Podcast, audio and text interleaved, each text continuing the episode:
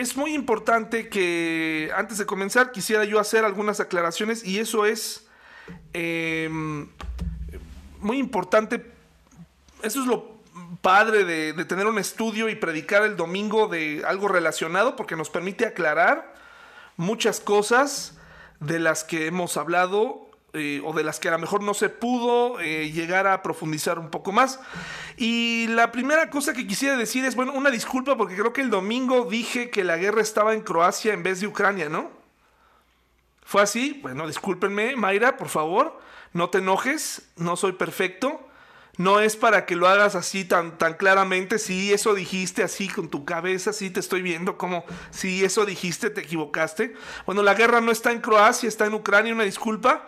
Eso, este, eso es algo que hay que aclarar primero. Y la segunda cosa es, eh, hablamos de pasadita acerca del asunto de eh, Satanás y, su relación con la música.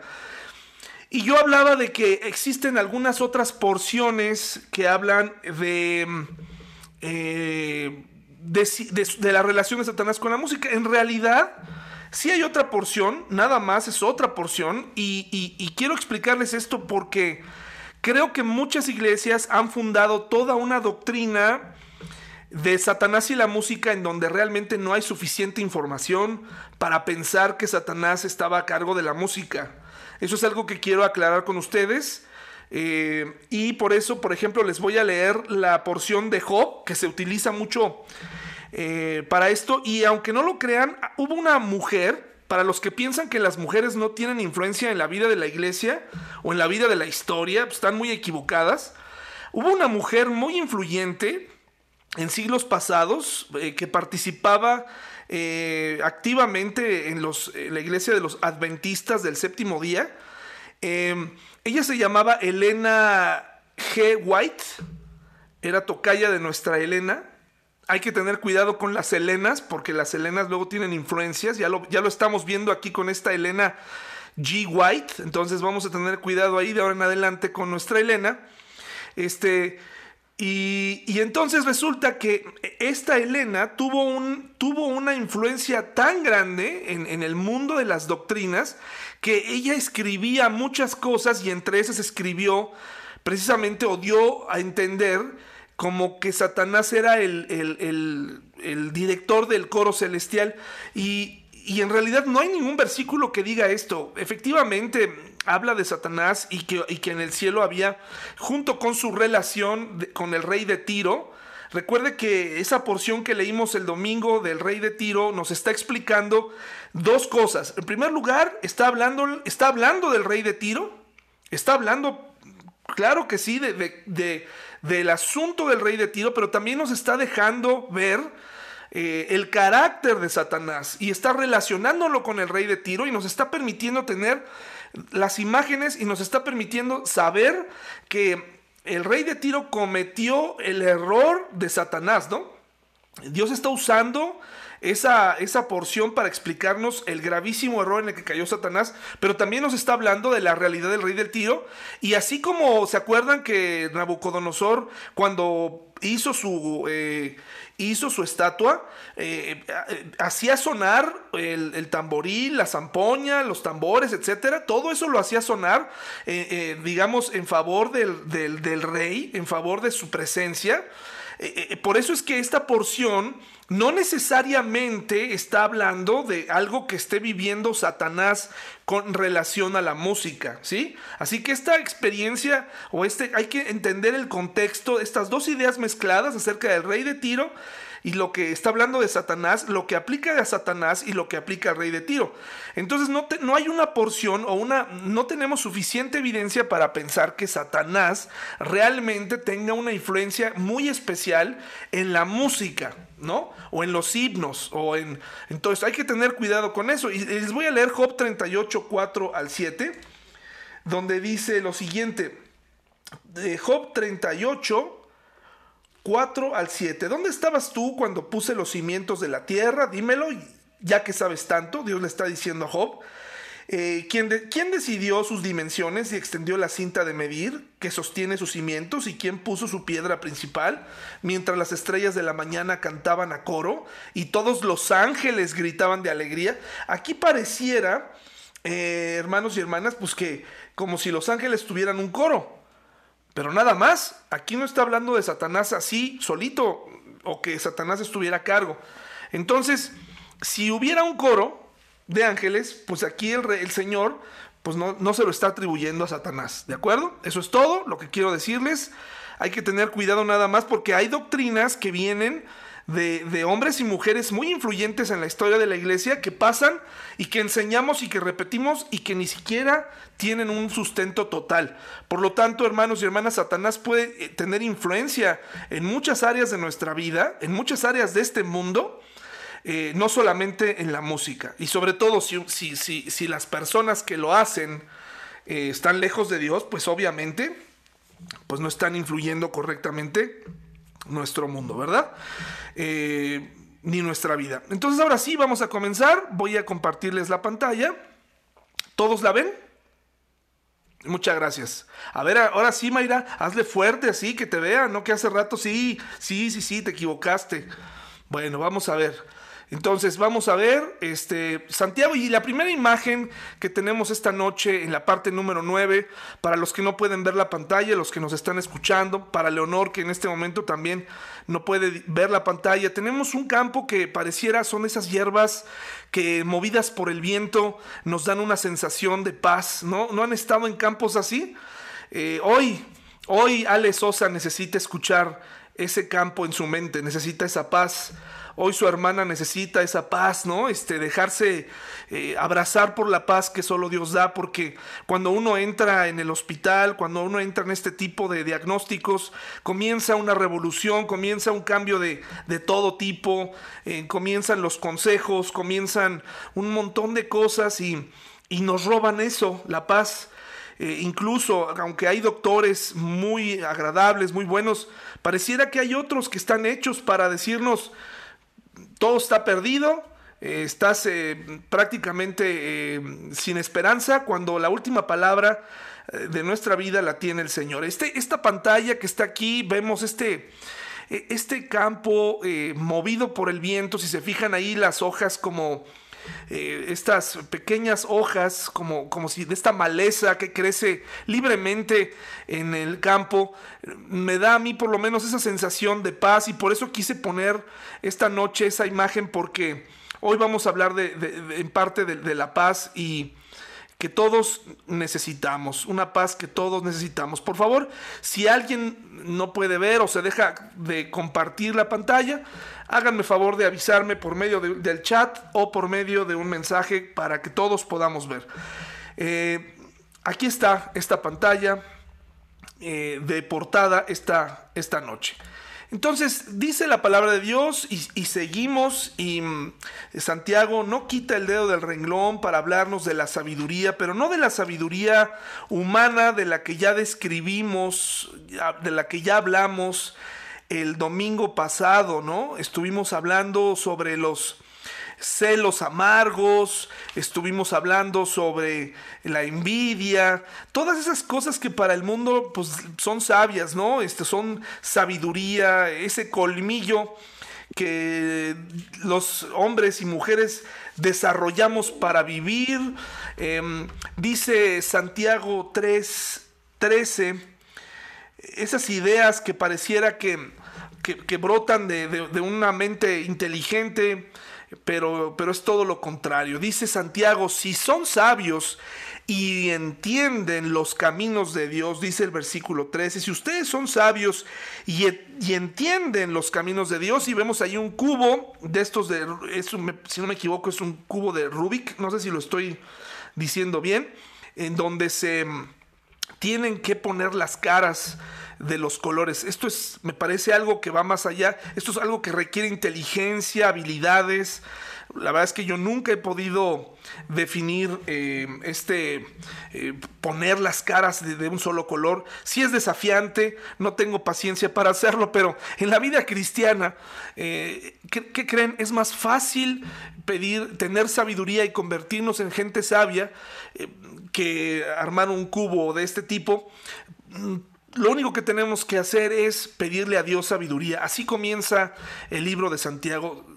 El que le falte sabiduría para tomar decisiones, al que le falte sabiduría porque no sabe qué hacer ante las malas noticias, pídale a Dios porque Dios va a dar abundantemente y sin reproche, porque Dios quiere que aprendamos a ser sabios. Y parte me parece de la sabiduría es entender que cuando este cuerpo se enferma, cuando nos va mal, cuando de pronto viene un mal día de esos, pues llamado en el mundo día de perros, ¿no? Eh, se le llama a esos días en donde todo sale mal, seguramente ustedes han tenido días así. Yo he tenido días así donde pareciera que es una cosa tras otra. Cuando tenemos la sabiduría que viene de lo alto, entonces podemos manejar bien esos días.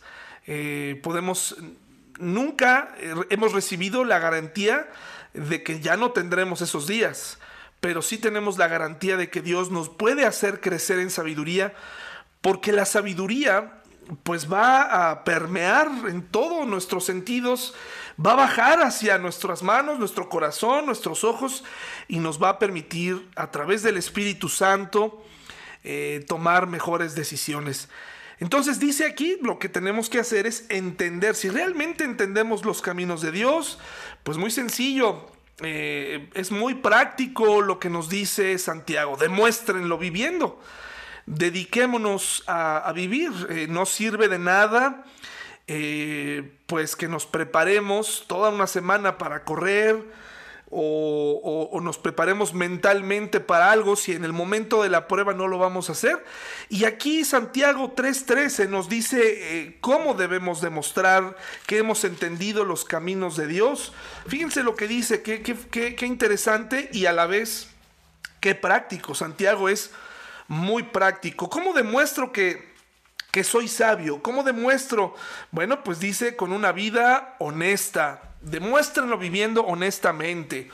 Hermanos y hermanas, México, según un estudio, les dejé el link ahí al final de la presentación. Ustedes pueden entrar y pueden echarle un ojito a este reportaje que fue, me parece, escrito en el 2019 y a veces, pues los, aunque muchos estudios tienen tendencias y así, me gusta leerlos y darme cuenta de los estudios en México. La mayoría de los libros que consultamos, que son muy buenos, que nos hacen favor de conseguir hermanos y hermanas o en las librerías cristianas, vienen desde la experiencia norteamericana, ¿no?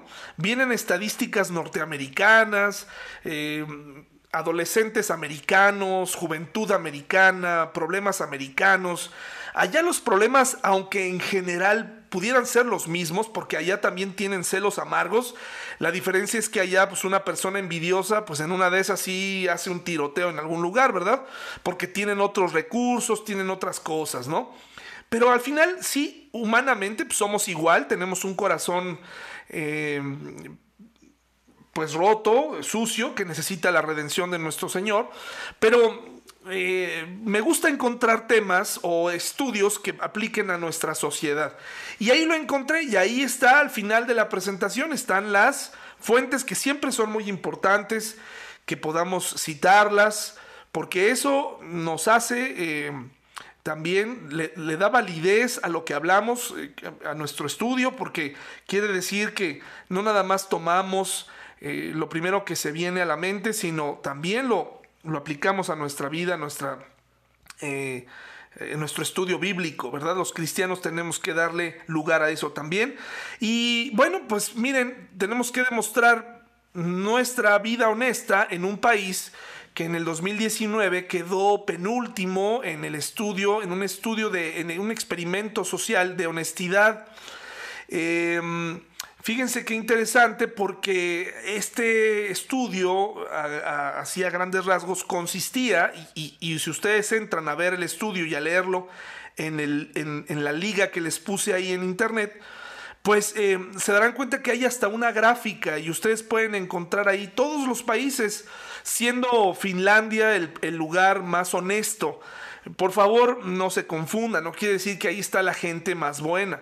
Recuerde que aquí este estudio se, se digamos, se centró, se centró en, déjenme alguien, este, nos dio un gritillo por ahí, déjenme silenciar a algún micrófono por aquí. Ya. Eh, se está centrando, eh, el estudio consistió en el cuántas personas regresaban una cartera que se encontraban en la calle. ¿Cuántas personas? Y ahí viene bien descrito. Y si bien Finlandia es el país que, regresaba las carteras, eh, incluso el, el, experimento social fue todavía más allá. ¿Cuántos regresaban las carteras con dinero y cuántos regresaban las carteras sin dinero. Y pues México quedó en el penúltimo lugar. Y ahí explica por qué, ¿no? Eh, lo interesante de esto, hermanos y hermanas, es, bueno, Finlandia tiene otros problemas. No hace mucho hablábamos de que Finlandia pues, se ha convertido en un país donde ya eh, pues, prácticamente la gente ya no cree en Dios, ¿no? Hay otros males. Eh, digamos que el primer mundo tiene otro tipo de maldad, hermanos y hermanas. ¿no? No crean que, ay, es que no sé exactamente de dónde salió, de dónde nos saltamos del primero al tercer mundo, ni siquiera alcanzamos el 2. Nos hubieran dado siquiera la posición 2, pero estamos directo en el 3. Pero también estoy agradecido que no estemos en el cuarto o en el quinto. Pero el punto es, no sé quién lo hizo, pero los eh, eh, países de primer mundo también tienen sus problemas. Y graves, ¿eh? Muy graves también. Entonces, dice Santiago, demuestra en su vida con una vida honesta. Y luego dice, y haciendo buenas acciones. También en un estudio que les dejé al final en, este sitio de la revista Forbes, eh, se hizo un estudio que dice que de acuerdo a este organismo de transparencia internacional, la corrupción se define como el abuso del poder para beneficio propio y también México tiene ahí un lugar muy importante. El domingo mencionaba que Querétaro es un estado soberbio y probablemente algunos queretanos de nacimiento levantaron sus cejas y sus puños y probablemente si hubieran tenido una piedra a la mano me la hubieran aventado, pero quiero explicar por qué. Y quiero explicar muy bien lo que dije ese día, porque hay cosas que se dejan ahí como cabos sueltos. Hace unos días tuvimos un problema muy serio de violencia en el estadio Corregidora y el gobernador dijo que esa gente que había hecho eso no nos representaba a todos los queretanos, ¿no? Esto es peligroso porque eh, de alguna u otra manera estamos diciendo que ese perfil de personas no corresponden a nuestra sociedad y que mm, prácticamente este, esa gente que vive en ciertas colonias, que todos ya sabemos, incluso mencioné algunas el domingo, pareciera que ellos sí están mal y nosotros, los que vivimos en la clase media, clase media baja, para arriba, todo, todo, está bien. Pero ¿qué pasa con aquellos chicos de clase alta o clase media alta o de clase media que atropellan o que van sentido, en sentido contrario en Bernardo Quintana, eh, matando a personas y no pasa nada con ellos, ¿no?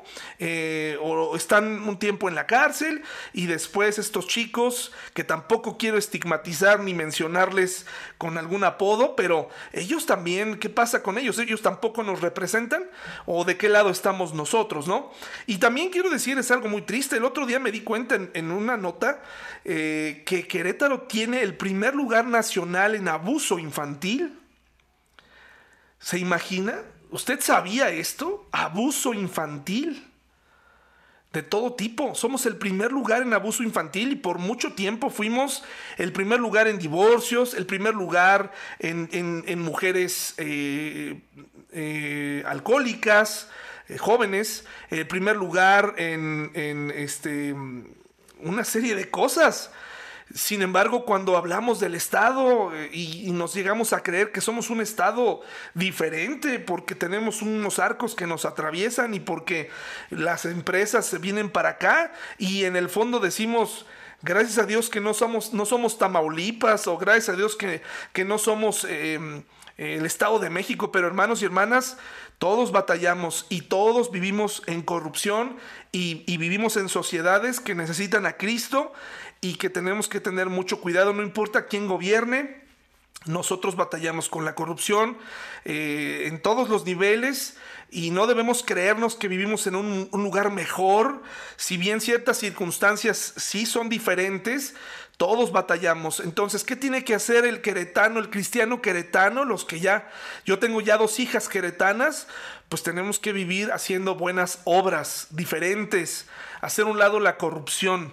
Eh, denunciando, no, es que es un rollo este, ir al Ministerio Público cuando nos hacen algo, lo tenemos que hacer, tenemos que ir eh, rompiendo ciertas cosas, no, pues es que no van a hacer nada, lo tenemos que hacer, tenemos que, acuérdense, vivir y hablar con la verdad, y ese es el siguiente tema. Eh, precisamente leyendo también otro artículo, me encuentro que estamos en una cultura, México es un país que tiene como cultura las mentiras. Estamos tan acostumbrados a usar todos los terrenos, en todos los terrenos la mentira, en el, en el ámbito social, en el ámbito político y hasta en el judicial, mentiras tras mentiras, eh, las repetimos. Recuerde muy bien, usted puede estar en alguna red social, usted puede, en la que usted quiera eh, si es noticiosa, pues ahí le van a poner una noticia. Si esa noticia es falsa y de pronto el medio que la puso ahí o la persona pide una disculpa, eh, quiero que sepa que va a ser muy difícil que las personas regresen a aclarar sus comentarios o que digan, ah, era una mentira. Van a seguir perpetuando la mentira porque esa es nuestra cultura.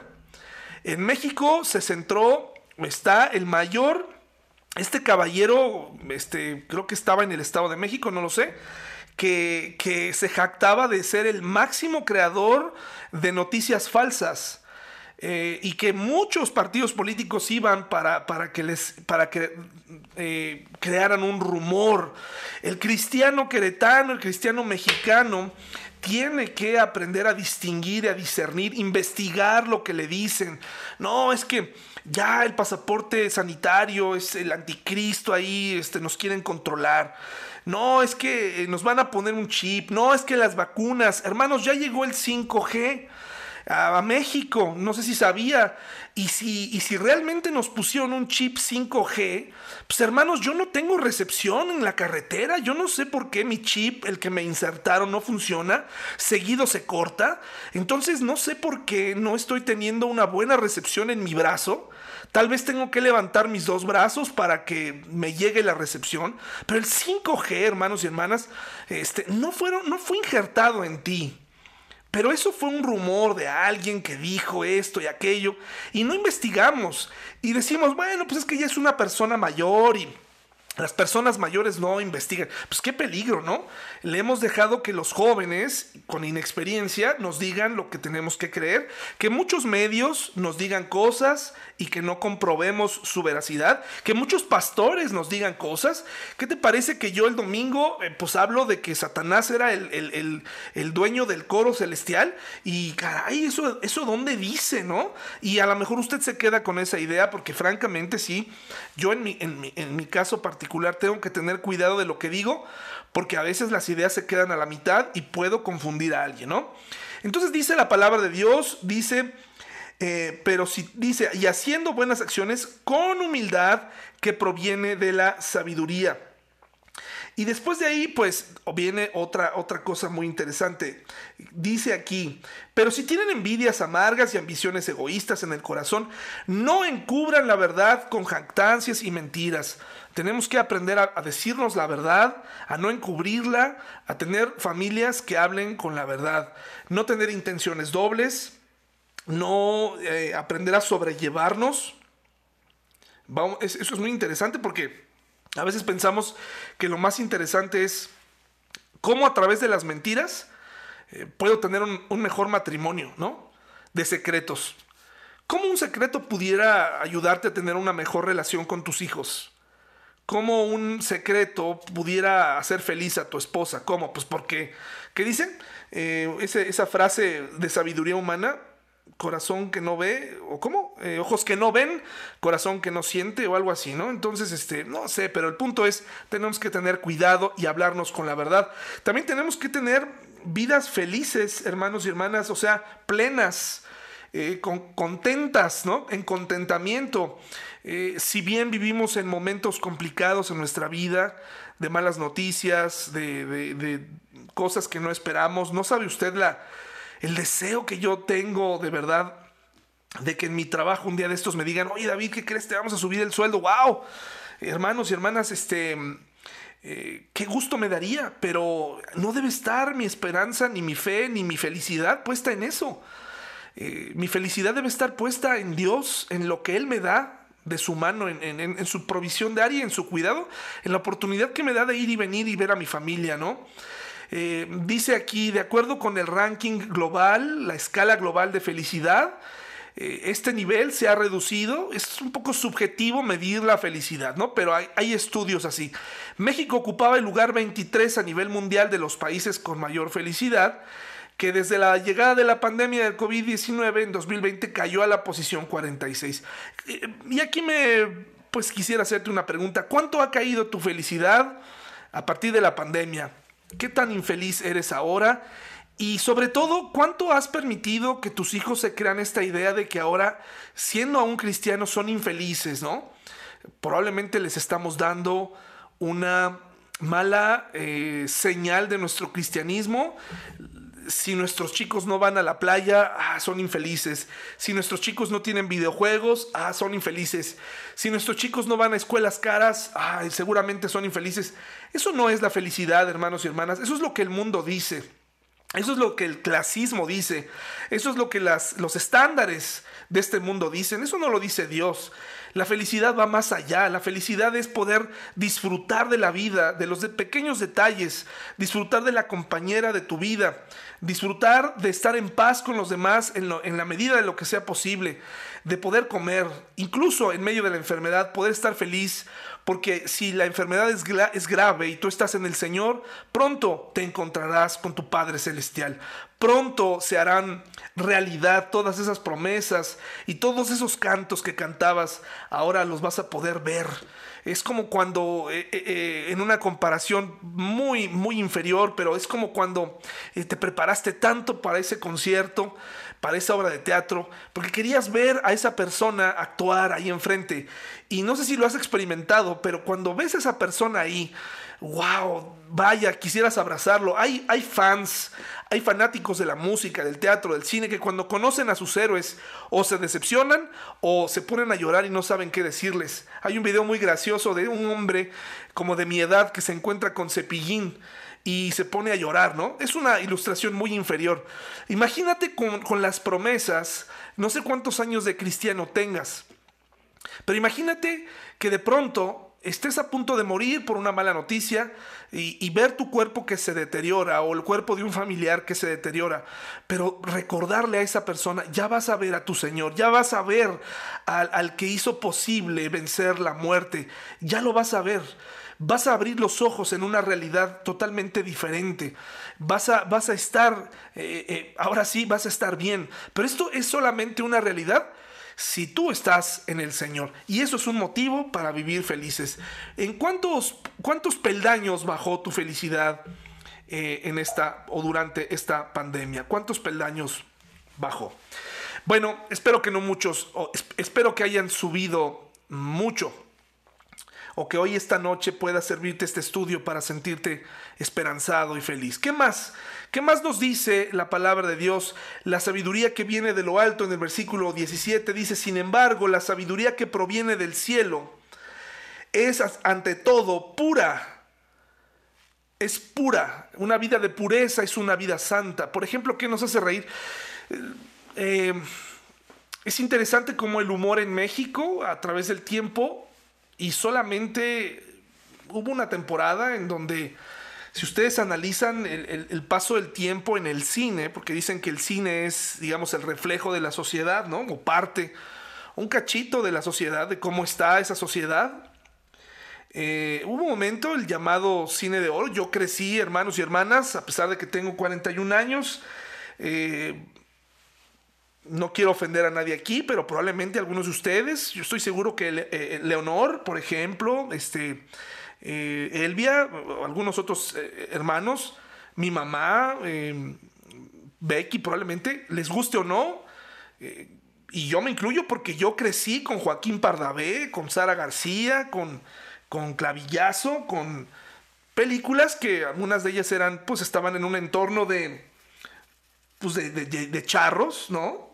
Y no lo digo despectivamente, casi siempre se daban en una hacienda, había caballos, este, historias de amor, un poco machistas, pero, pero el humor era un poco distinto. Es decir, Cantinflas es uno de los únicos, este, es uno de los únicos comediantes que se reía de los que tenían. Y ahora las cosas han cambiado, nos, nuestro humor ha cambiado y nos reímos de los que no tienen nos reímos de los que llamamos nacos, ¿no? Nos reímos del alcohólico, ahí está este, la chupitos, un humor barato, ¿no? Este, ahí están otros. Y el humor ahora en México, pues tiene que ser grosero, o sea, tiene que estar en doble sentido. Las películas no pueden escoger un, un buen lenguaje. Entonces, ¿por qué digo esto? Pues porque nuestra fe es así. Yo no estoy diciendo que usted no vea películas, pero yo sí de pronto me encuentro, cuando me estoy riendo de, algunas cosas que veo, digo, caray, ¿cómo me estoy riendo de esto, no? Está súper vulgar o está súper grosero y yo estoy encantado aquí viendo esto, ¿no? ¿Qué, me hace reír? Porque lo que, me, lo que me hace reír habla de mí. Lo que me hace reír es, lo que me habla de, mi vida santa, ¿no? Y, de verdad, eh, para mí ha sido un reto cuando me encuentro riéndome de, ciertas cosas que no debería reírme porque no son correctas. Eh, no estoy diciendo que antes las películas eran mejores que ahora, puede ser que sí, pero sí les puedo decir que antes había una, una creatividad distinta para hacer reír, ¿no? Y ahora eh, es un, recurrimos a un humor sexual, este, eh, eh, siempre basado en el pobre, eh, siempre basado en el que tiene alguna deficiencia, etc. ¿no? Dice la palabra de Dios que también nuestra vida, la sabiduría humana, la sabiduría celestial, la que viene del cielo, trae paz. Ahora, no es la paz a cualquier precio. Hermanos y hermanas, Dios, quiero que se tome correctamente, lo quiero decir con mucho cuidado, si usted lee la Biblia, no es que Dios mm, estuviera a favor o que fuera un guerrero, ¿no? Que, le gusta la sangre, pero él sabía que había batallas que se tenían y conquistas y lugares y gente que solamente a través de la guerra podían quitarlas de ahí, ¿no? Hay una guerra espiritual entre nosotros de tal forma que no es la paz a cualquier precio. El hombre dice, encubre el pecado para mantener la unidad. O sea, no le digas a tu papá, no le digas a tu mamá para que estemos unidos. Guárdame el secreto para que estemos bien, guárdamelo. No, no, no hay que decir nada. Pero Dios dice, confiesa tu pecado y mi paz mantendrá la unidad. Como hablamos el domingo, el encubrir la verdad para que una persona no se sienta mal no beneficia en nada. Podemos escoger el momento para decirla, la verdad, pero no debemos encubrirla. Tenemos que hablar con la verdad. ¿Cuántas iglesias eh, hemos encubierto cosas? Eh, ¿Cuántas actitudes hemos encubierto y que de pronto eh, pensamos que eso es mantener la unidad? Eso no es mantener la unidad, hermanos y hermanas. El grave, uno de los grandes errores que tiene la Iglesia Católica es pensar que deben encubrir el mal comportamiento de un sacerdote enviándolo a otra parroquia. Pues que cree, los cristianos en su sistema han hecho lo mismo. El pastor que se porta mal, el pastor coqueto, es enviado a otra iglesia eh, para que allá este, no se le arruine su ingreso y, piense y su familia no, no, pierda su familia. Y entonces, ¿qué hacemos? La hacemos de Dios y estorbamos o creemos estorbarle a la justicia de Dios. Entonces, no es la paz a cualquier precio, hermanos y hermanas. Hay momentos en donde se tiene que mostrar la convicción. Yo, yo estoy... Yo estoy convencido que hay momentos en la vida en donde sí tenemos que tomar partido cuando hay alguien en nuestra familia que definitivamente está haciendo algo incorrecto, eh, es momento de enfrentarle con amor y decirle esto no está bien, esto no agrada a Dios, esto que hiciste no está bien. No es que te odie, no es que te declare la guerra, pero no voy a darte mi paz a cualquier precio. O sea, no voy a terminar diciéndote, bueno, ya perdóname para que todo se arregle y tú nunca aprendas. Eso no es el aprender a ceder, porque eso sería servirle. Y nosotros no somos esclavos de nadie. Tienes que aprender a, decir la verdad, a ser un cristiano, pero también no vas a vender la paz a cualquier precio. Porque entonces seríamos personas que todo el tiempo, pues, vamos a evitar eh, decir la verdad a, costa de la unidad o, para no tener problemas con nadie, ¿no? Dice la palabra de Dios en el versículo 17 también que la sabiduría que viene del cielo es em, pura, también ama la paz, siempre es amable. Y la amabilidad, la persona amable no busca pleitos, pero tampoco se va a ajustar, eh, ajustará la verdad para tener paz. Es decir, pues tú me estás insultando todo el tiempo, me estás diciendo cosas terribles, yo tengo que ayudarte, si te amo, a decirte eso que estás haciendo está mal. No voy a ajustar la verdad para, para, seguir manteniendo mi, mi, postura de amabilidad. Tengo que hablarte firmemente en amor. Y, y el amor no encubre. El amor, el amor no es esperar que la otra persona siempre ceda. El amor no es utilizar a las otras personas. Eh, eh, eh, o sea, en las familias se da mucho esto, ¿no? Manipular a la gente, esta conducta de, que tenemos y que hemos perpetuado a lo largo del tiempo, usar a nuestras, a las hijas, sobre todo a las mujeres, para que pues, sean ellas las que un día cuiden a sus a sus papás y, los hombres salen volando, ¿no? Los hermanos siempre saldrán de casa, tendrán oportunidades, pero no, las, las mujeres siempre tendrán que cuidar a sus padres. ¿Dónde, ¿Dónde, en la Biblia dice eso? Hijos e hijas tendremos que hacernos cargo de nuestros padres cuando lleguen a viejos. Entonces, hablar o ser amables no significa que no podemos hablar con la verdad, aunque hablar con la verdad nos traiga problemas. Está dispuesta a ceder, dice aquí, dice aquí, dice, siempre es amable y dispuesta a ceder ante los demás. Mucha gente cree que la terquedad es convicción, que ser terco es tener convicciones, pero la sabiduría divina está dispuesta a escuchar, pensar, orar y obedecer lo que Dios dice. Si, si alguien me está explicando que algo que yo estoy haciendo está mal, tengo que estar dispuesto a ceder, porque tampoco es ceder por ceder, hermanos y hermanas. Esos son temas profundos y no es que la y, es que la Biblia es práctica, pero usted y yo sabemos que hay momentos donde sí tenemos que analizar la situación. ¿No?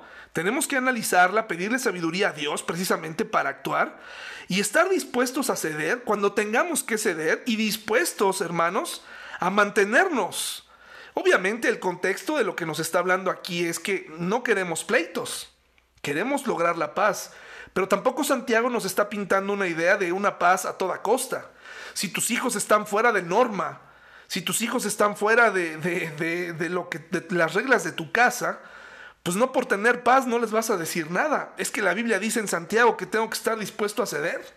Si tu, si tu hijo o hija continuamente está ultrajando tu, tu paz, está siendo de mal ejemplo, está alterando el orden y las reglas, tendrás que actuar porque es de esa forma eh, este, tu hijo o tu hija podrá aprender, ¿no? Eh, tenemos que pedirle sabiduría a Dios para actuar. Me parece que eso es lo que Santiago nos está diciendo. Sabiduría humana para saber en dónde aplicar todas estas virtudes. Compasión. Dice la palabra de Dios que también está, está llena de compasión y del fruto de buenas acciones.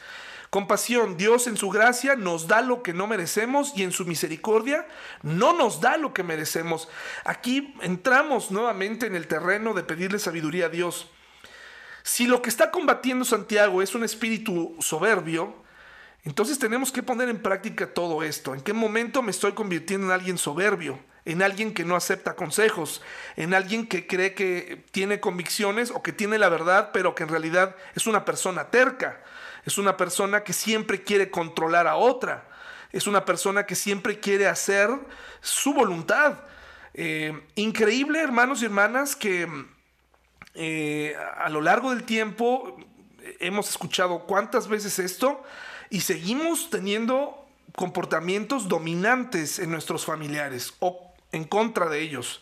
Mucho dominio, poca compasión mucha manipulación, mucho chantaje, utilizamos el chantaje. Eh, hermanos, este, tenemos que pedirle a Dios, como verán, mucha sabiduría para actuar. Recuerden esto, Dios en su gracia nos da lo que no merecemos y en su misericordia no nos da lo que merecemos. Así debemos tratar a los demás con compasión. Con compasión, hermanos. Y buenos frutos. La sabiduría de Dios es práctica, cambia la vida y produce buenas obras para su gloria. Al final, eh, lo más interesante de esto es ver cómo Dios va a hacer un cambio en mi vida que hasta el momento era, era muy complicado que yo lo lograra, ¿no? el que yo sea terco, el que sea cerrado, el que sea necio, pues ver cómo el Espíritu Santo me cambia, cómo me transforma, cómo me lleva a pedir perdón, cómo me lleva a ceder, cómo me lleva a tener paz, a ser amable, a tener una vida pura, cómo, cómo, cómo me va llevando el Espíritu Santo, más allá de un esfuerzo personal, ya tenemos que cuestionarnos por qué no tengo estas virtudes en mi vida todavía, por qué sigo atorado con las mismas problemáticas de siempre, cuando el Señor está en mí. Bueno, vamos a la, vamos a la siguiente. Eh, a la siguiente lámina, hermanos. Déjenme nada más ver por qué no me deja. Me hace esas jugaditas. El que tiene sabiduría divina no necesita dudar. Es decir, la palabra de Dios dice aquí que la sabiduría no muestra favoritismo y siempre es sincera. Ahora, la sinceridad no es ser de esos asertivos groseros, pasivo, agresivos, ¿no? Que te contestan con otra pregunta, que te contestan con una frase de esas horribles, que, hieren más que un golpe, ¿no? Eh, o esta forma de tener favoritos en la iglesia. Dice la palabra de Dios en Efesios 4:15 si me acompañan allá, los que están teniendo su Biblia a la mano, los que están ahí nada más relajados, escuchando, pues, pues, está bien, está bien, déjense consentir.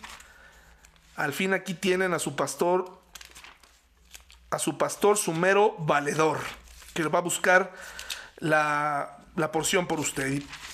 Dice Efesios 4:15 lo siguiente, dice así, en cambio, hablaremos la verdad ¿Cómo se habla la verdad? Con amor y así crecemos en todo sentido hasta parecernos más y más a Cristo, quien es la cabeza de su cuerpo, que es la iglesia. Interesante parecernos a Él.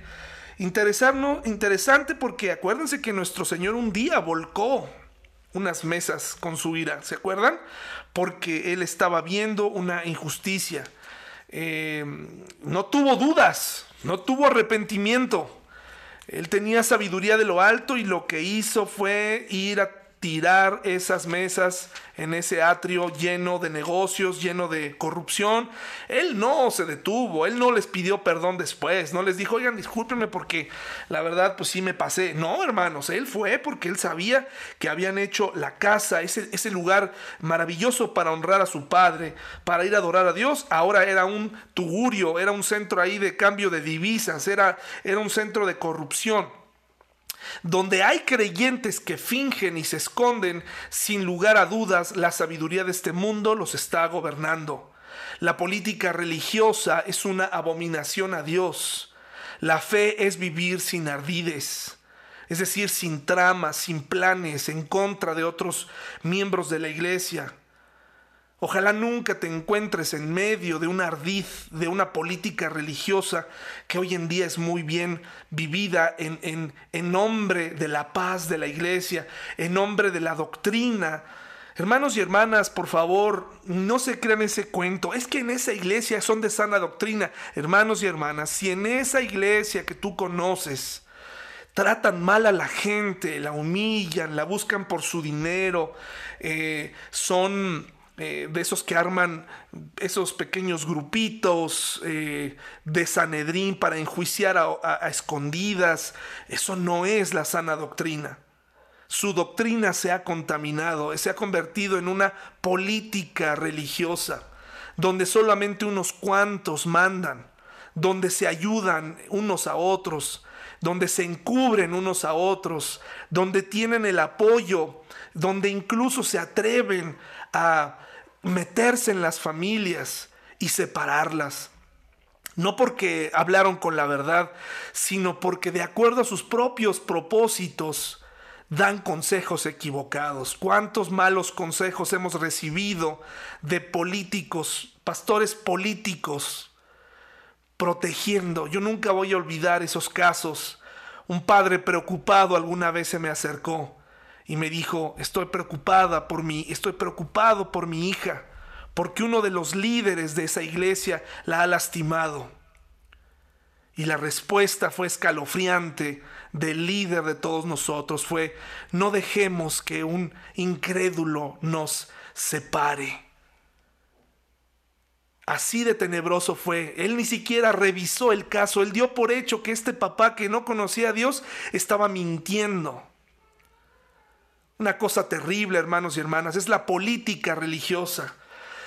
Que Dios nos libre de ser cristianos políticos, amantes del dinero, amantes del favoritismo, amantes de, del hermano que tiene y, aventar al que no tiene, ¿no? Hacerlo a un lado. Visitar al rico y olvidar al pobre. Eh, convertirnos en gente así, ¿no? Gente eh, clasista en la iglesia. No necesitamos el favoritismo, eh, no necesitamos recurrir a la política religiosa. Dice 1 Corintios 1, 13 al 17, fíjese nada más, ya estamos llegando al final. 1 Corintios 1, 13 al 17. Cuando usted identifique política religiosa, política pastoral en la iglesia, denúnciela. Denúncieme si usted está, ve, esto en mi vida. Si usted, no, hombre, es que ahí, pues parece que nada más algunos o con algunos, ¿no? No, hermanos y hermanas, que Dios nos libre de tener grupos favoritos.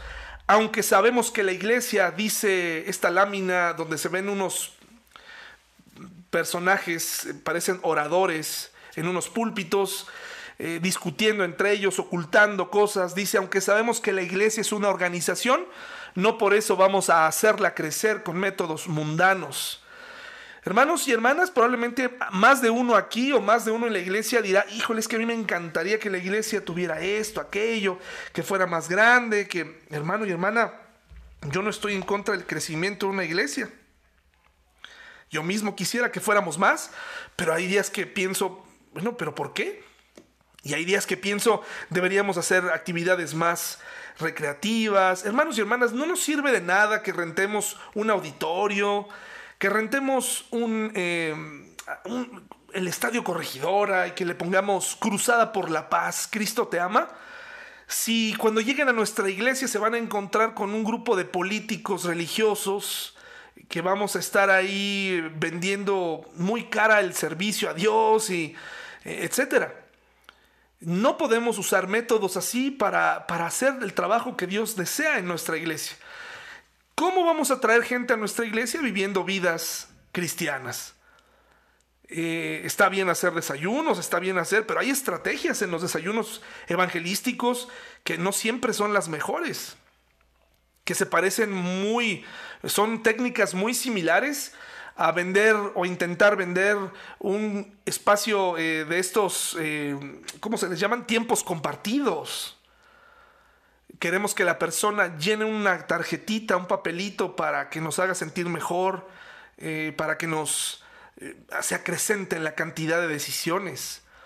Pero no podemos hacer eso, hermanos y hermanas. No, necesitamos el marketing. Necesitamos que Dios trabaje en nuestra vida para que la gente desee venir.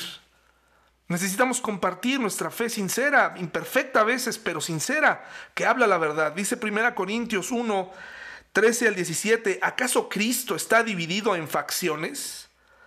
¿Fui yo, Pablo, crucificado por ustedes? ¿Fue alguno de ustedes bautizado en el nombre de Pablo? Por supuesto que no. Agradezco a Dios que no bauticé a ninguno de ustedes, excepto a Crispo y a Gallo, porque ahora nadie puede decir que fue bautizado en mi nombre, porque ya se andaban dividiendo ahí los hermanos, porque decían, es que yo soy de Pablo, yo soy de Apolos, yo soy de tal. Ah, sí, sí, también bauticé a los de la casa de Estefanas, pero no recuerdo haber bautizado a nadie más. Y luego Pablo da un versículo de esos que son como un mazo en la cabeza. Dice, pues Cristo no me envió a bautizar, sino a predicar la buena noticia y no con palabras ingeniosas por temor a que la cruz de Cristo perdiera su poder. ¿Qué quiere decir esto, hermanos y hermanas? Pablo dice, yo estoy dispuesto a no bautizar a nadie en una ordenanza que el Señor nos dio, estoy dispuesto a hacerlo para que la gente no diga, porque al final que, yo lo bauticé. Al final lo que el Señor quiere y, y sobre, más allá de bautizarnos, que es algo que tenemos que hacer, más allá de tener la cena del Señor, porque hay algunos muy religiosos que dicen, no hemos tenido cena, ya no voy a ir a la iglesia porque no hemos tenido cena del Señor, qué mala onda, y, esto y aquello. A ver, no, tranquilos hermanos y hermanas, hemos sido llamados a compartir el Evangelio y eso es lo más importante. Las ordenanzas son parte de nuestra fe, pero no pasa nada si, si, si el Señor viniera y hay personas que se quedaron sin bautizar, ellas son creyentes porque su fe y su arrepentimiento la salvó. El bautismo es solamente un símbolo que tenemos que hacer por, por obediencia, pero si no nos da tiempo de hacerlo, no pasa nada. Pero no tenemos que tener políticas. Eh, hay iglesias que utilizan el doble bautismo para acreditar que la persona realmente es cristiana. Eso es una política religiosa a ver, aquí te bautizas otra vez porque quiero saber si realmente eres creyente. ¿Qué, diferencia habría? Como si el bautismo fuera a cambiar el agua. No, no, miren, ya el agua se puso morada, se puso roja, se puso verde. Esta persona no era creyente. Como si el agua nos fuera a indicar algo, ¿no? ¿Cuánta gente bautizada, hermanos y hermanas, eh, ha engañado? Hay pastores que se rehusan a casar algunas parejas y quieren que se casen eh, durante casi seis meses eh, de, eh, o casi lo que dura un embarazo para no casarlas embarazadas. Hermanos y hermanas, esa es una tontería, es una política religiosa. ¿Ustedes creen que realmente le vamos a hacer una prueba de embarazo? La gente, hermanos y hermanas, nos va a engañar. Y no podemos hacer nada. Por eso Santiago dice, vidan vidas diferentes, vidas cambiadas por el Espíritu Santo. Los demás es pura política religiosa. Estas son las fuentes. Usted puede checarlas. Esto ha sido el estudio de Santiago parte 9. Seguiremos eh, la siguiente semana, primero Dios.